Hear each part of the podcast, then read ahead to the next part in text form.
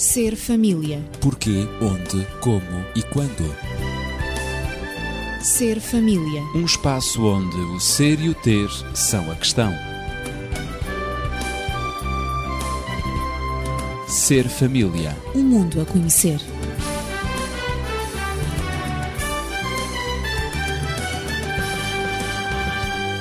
Estamos no Ser Família com o tema A Urgência de Educar os Filhos. Estou acompanhado de Daniel Esteves, médico e terapeuta familiar, e também Natividade Lopes, professora. Eu sou Ezequiel Quintino e temos falado nesta urgência de educar os filhos, nas passadas semanas, eh, sobre obstáculos à educação parental.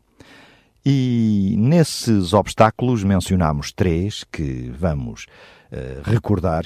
O primeiro é o medo dos pais em imporem constrangimentos e privações aos filhos para evitarem que esses filhos sofram. O segundo obstáculo é a ideia de que os filhos não só podem ter tudo, como têm o direito a tudo. E por fim, apontamos um terceiro obstáculo à educação, são os próprios pais que falham em ensinar aos filhos as regras exigidas pela vida em sociedade. Natividade, já este resumo nos coloca uh, no tema de hoje na continuidade, porque há mais obstáculos à educação parental. Sem dúvida que, se nós pesquisarmos um pouco uh, este tema, encontramos variadíssimos obstáculos. Uh, no entanto, penso que seria melhor falarmos, para não se tornar também uh, um assunto muito exaustivo, não é?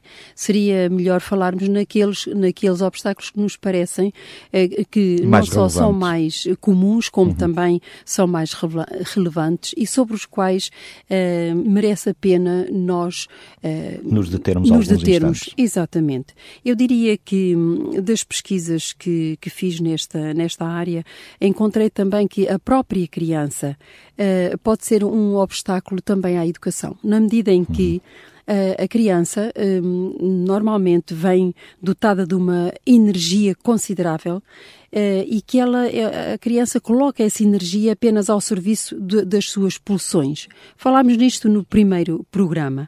As pulsões da criança, os seus impulsos. Uh, e por vezes a que criança... Que se tornam incómodos, não é? Exatamente, torna-se incómoda a presença da criança, a exigência. Ela, ela é ferozmente centrada em si mesma e estritamente ignorante do outro e tanto mais renitente em aceitar a educação precoce, a educação logo na primeira infância, ou em investir nessa mesma educação quanto mais tempo permanecer agarrada à mãe. É Portanto, o tal egocentrismo exacerbado. Exatamente, que nasce já com o ser humano. Ora, temos que nos mentalizar de que as crianças não vão deixar de ser crianças. Claro. Um, as crianças de agora, do, dos nossos tempos não são diferentes das outras crianças, mas temos que ter esta noção de que a criança tem uma energia considerável que por vezes se opõe ao desejado pelos pais e surpreende alguns pais.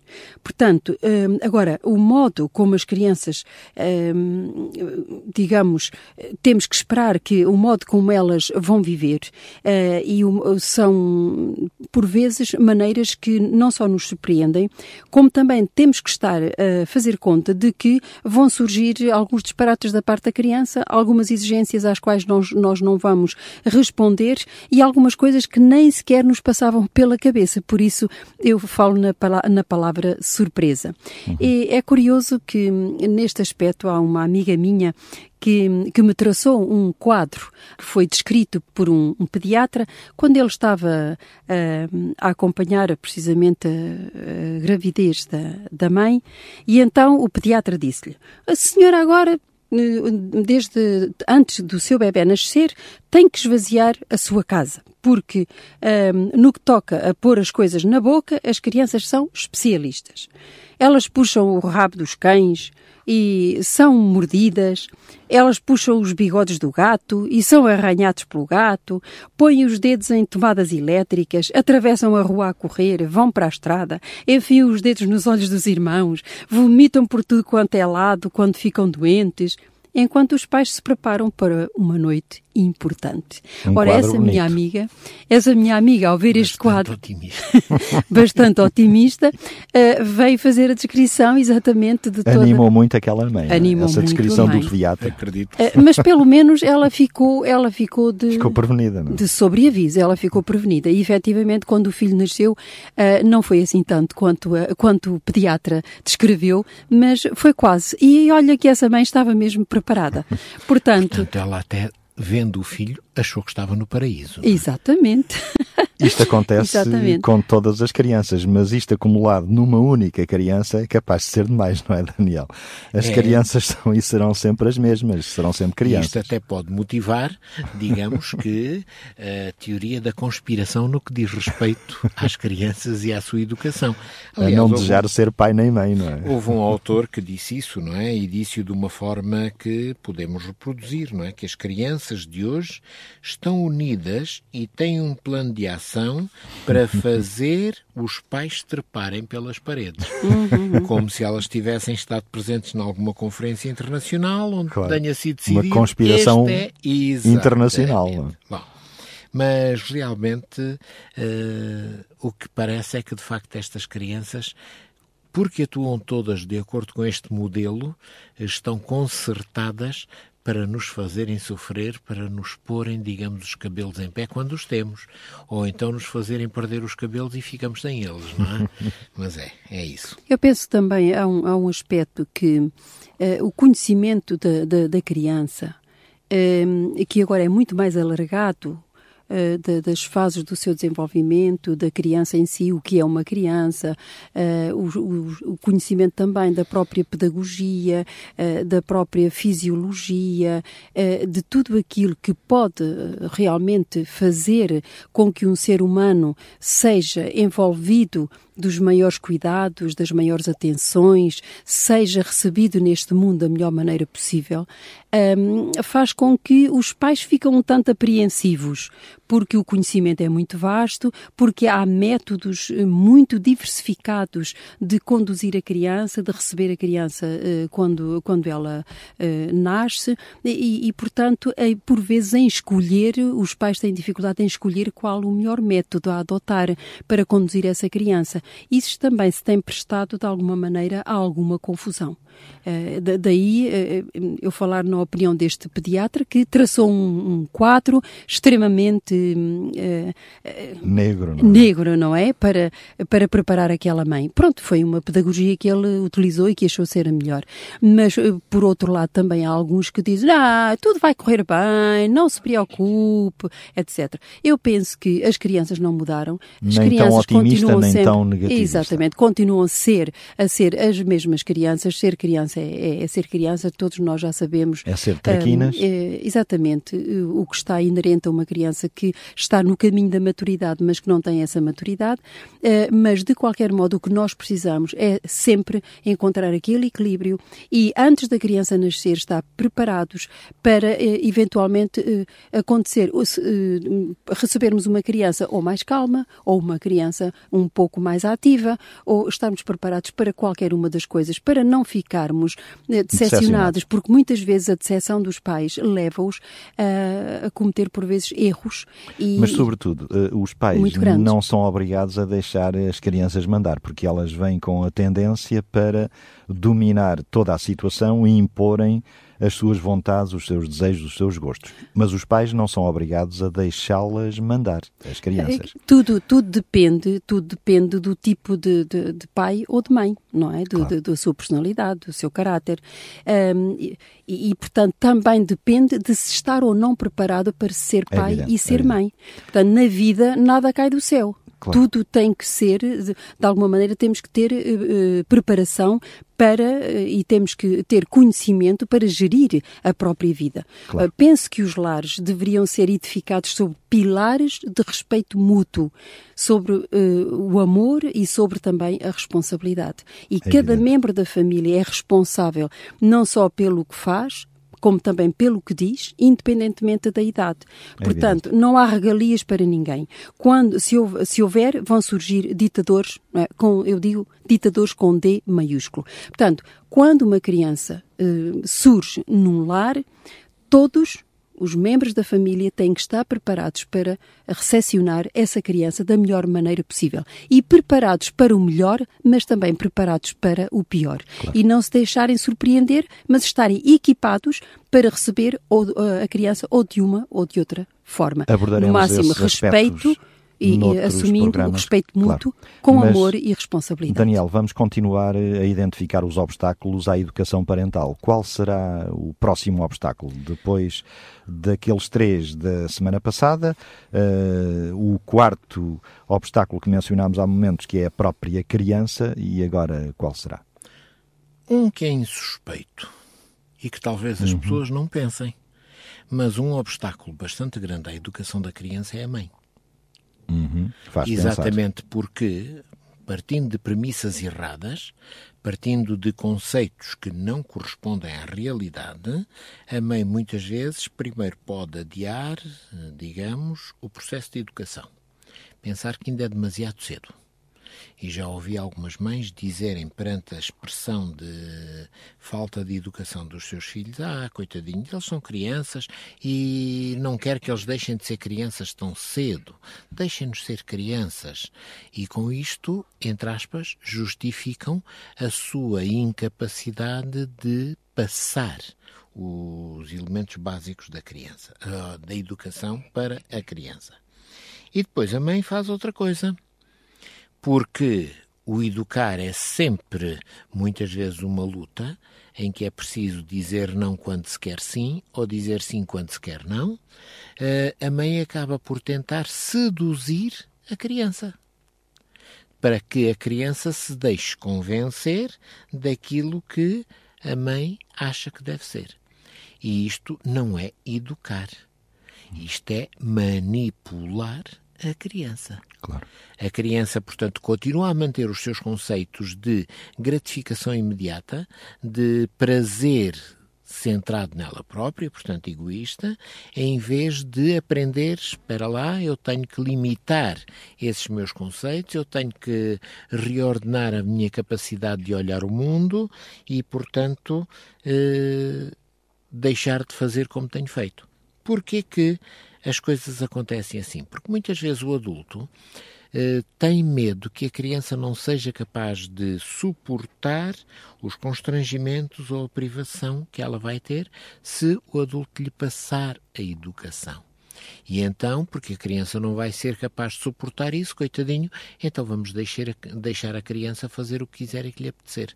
Mas esse é o caminho bem aberto para que a educação nunca chegue, portanto, a essa criança. Isso é porque o adulto imagina que a criança reage como nós reagiríamos, nós adultos, não é? Se estivéssemos no lugar da criança. Pois. E, e isso O adulto um... coloca-se no lugar da criança. E exatamente. O adulto projeta, digamos, a sua, a sua personalidade, a sua maneira de ser, naquilo que é o universo da criança. Uhum. E essa projeção nunca é correta. Isso é um erro, não é? É um erro, é sempre uma projeção, eh, digamos que desfocada, claro. eh, distorcida da realidade. Claro.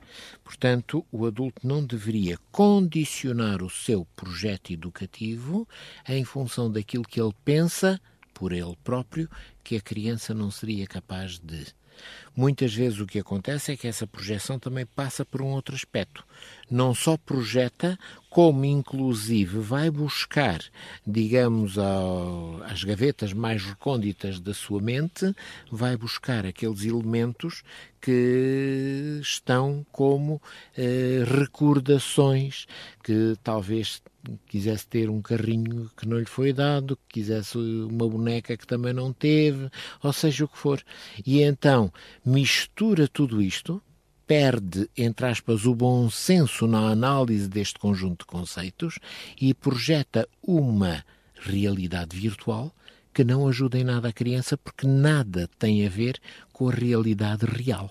Uhum. Portanto, a criança acaba por ser analisada e avaliada sem que isso tenha contacto com a realidade. Natividade, é este desejo de agradar à criança que levanta os verdadeiros problemas na educação, não é? Sim, sem dúvida nenhuma, porque a criança, hum, se for sujeita a um qualquer constrangimento, aceita esse constrangimento, essa privação, com a maior simplicidade do mundo, se não for vivido esse, essa, se, se, os pais, como explicou o Daniel, não é? Eh, se esse constrangimento não for vivido pelo pai ou pela mãe, com o receio de que possa vir a, de que a criança possa vir a sofrer com isso. A ansiedade já da parte dos pais é transferida para a criança e, portanto, eh, muitas vezes ela não aceita a privação, não aceita o constrangimento, porque vê que os pais a constrangem, que os pais a privam de qualquer coisa, mas com um certo dó com uma certa, com, com muita ansiedade. E, e claro que eh, alguns pais, eh, digamos, eh, acentuam tantas suas preocupações que chegam por vezes ainda a fazer o pior sadicamente explicam à criança a perspectiva um, louvável do seu próprio ato da, da, da, privação ou da frustração. E então usam expressões muito, muito interessantes, como, por exemplo, bom, olha, hum, eu estou a fazer isto, é para teu bem. Eh, mais tarde tu, tu has de ficar reconhecido. Ainda vens, ainda acabas por me vir a agradecer. Um dia, mais tarde, has de agradecer-me.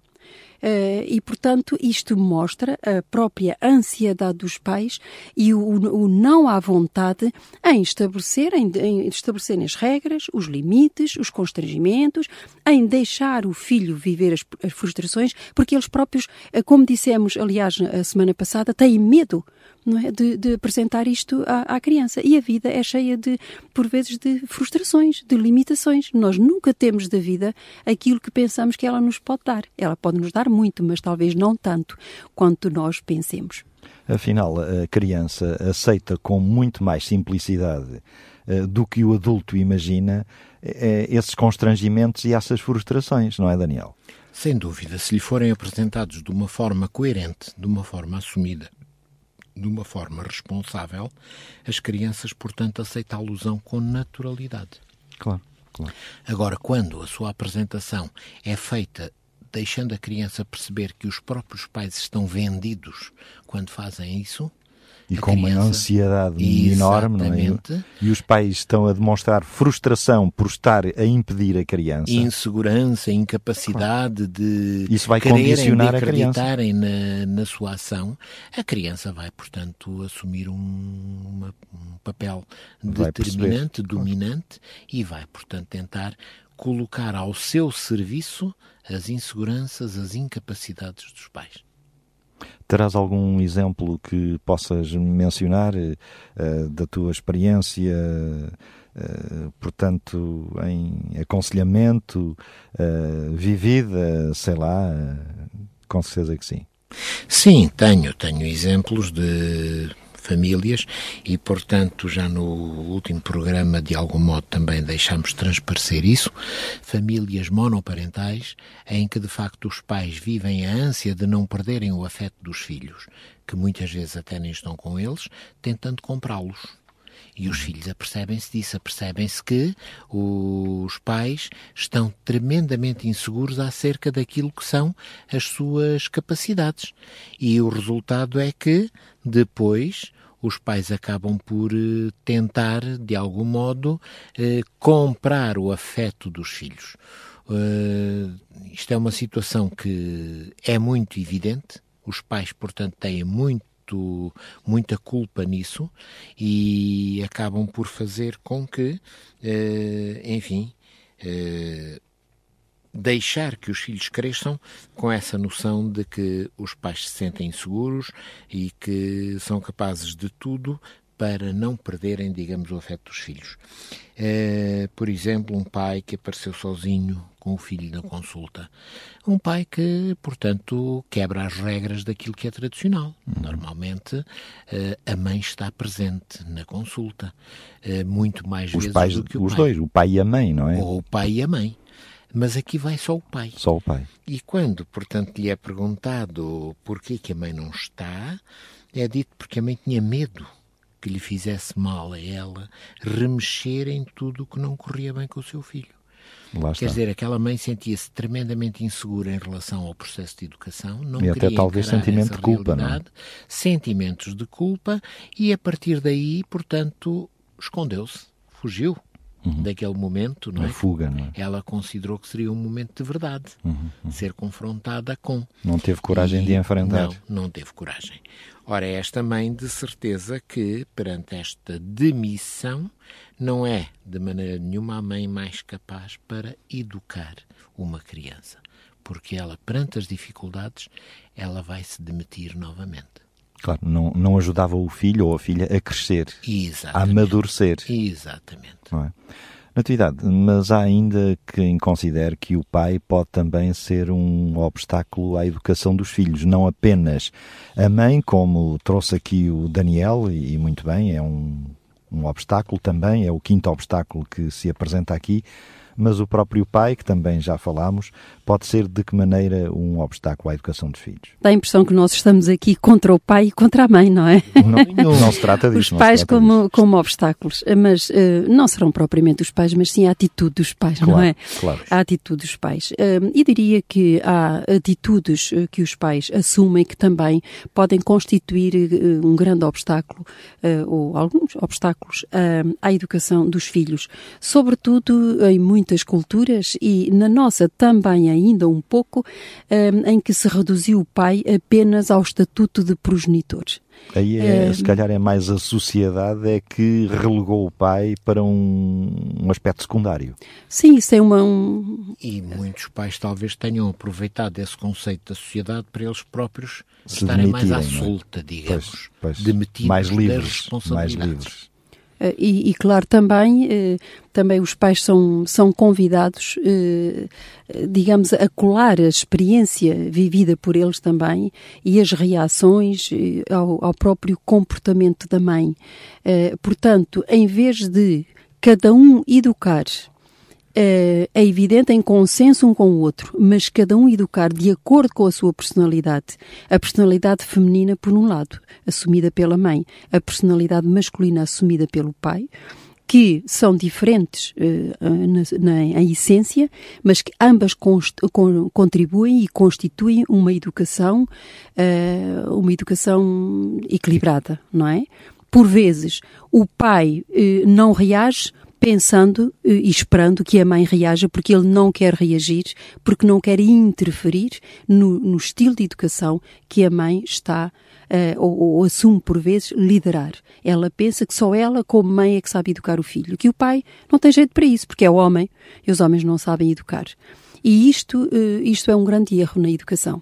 E vice-versa, não é? E vice-versa. vice Muitas vezes os homens pensam que a mãe Ambos, não tem... quer o pai, quer a mãe, têm a função de educadores, mas uma função distinta, na medida em que eles são pessoas únicas, pessoas distintas também. Têm estilos diferentes. Se bem que essa educação, a orientação a dar aos filhos, deve ser aquela parte espontânea que que vem da própria personalidade dos pais, das suas vivências, do pai e da mãe, das suas vivências em família, da própria educação que eles tiveram, mas agora há que conjugar Uh, a experiência uh, educativa do pai e da mãe e convergir na criança da melhor maneira possível, em amor, em respeito, mas também em equilíbrio. Portanto, um e outro falarem na maneira como vão orientar o futuro do seu filho quando surgirem problemas, não é verdade? E espontaneamente transmitirem o seu conhecimento e transmitirem aquilo que o próprio afeto, o amor que sentem pelo seu filho, um e outro, lhes dita fazer.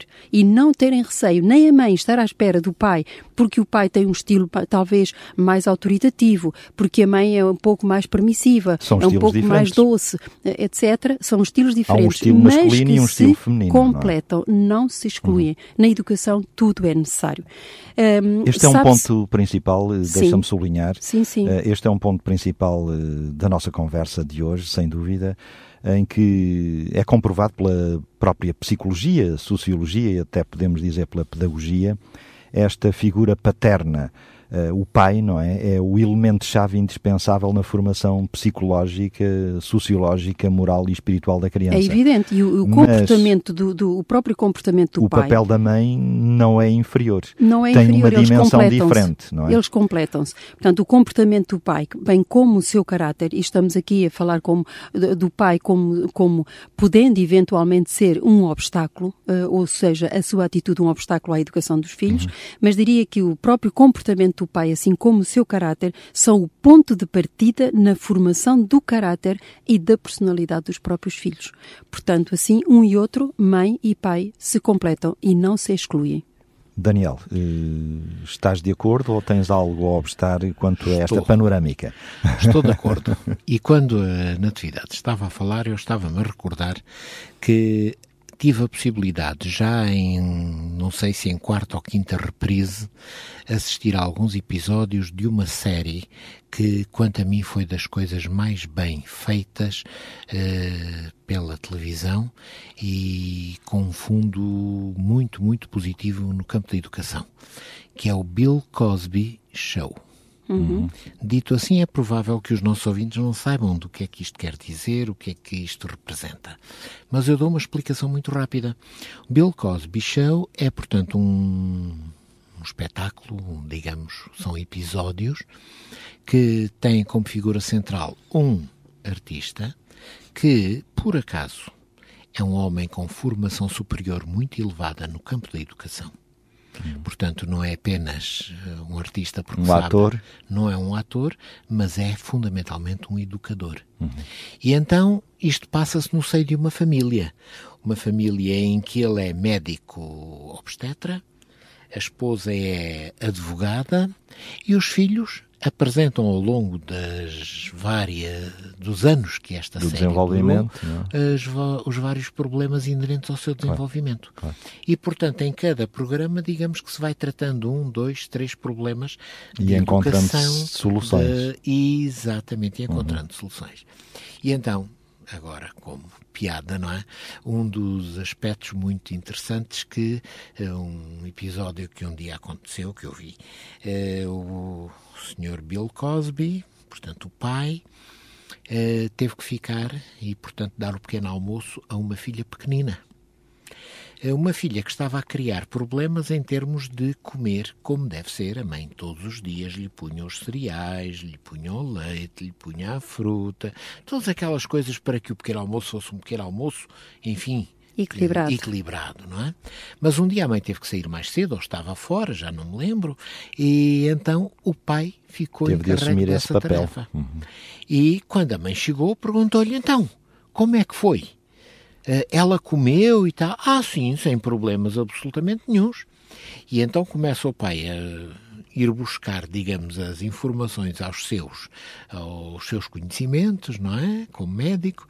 Pois olha, ela comeu um pequeno almoço que foi rico em hidratos de carbono, que foi rico em não sei quê, que foi rico em não sei quantos, e portanto comeu tudo sem pestanejar, tudo muito bem, muito tranquilo Maravilha. e mais não sei quê.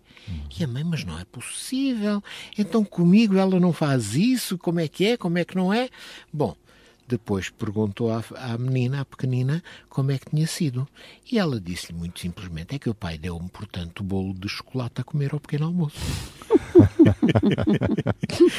portanto, ela tinha comido todos esses elementos dentro do bolo de chocolate. Não é? Está claro que não vou dizer qual foi a reação na série e tal, mas enfim, uh, deixa-nos a pensar que realmente a abordagem dos problemas por parte da mãe por parte do pai são diferentes. O que é ótimo. São sempre diferentes. Porque claro. é enriquecedor. Hum. Para um a age e reage no feminino, o outro age e reage no, no masculino. masculino. E a criança, portanto, só fica beneficiada quando há esta diferenciação. Mas atenção, esta diferenciação não quer dizer que deva haver oposição.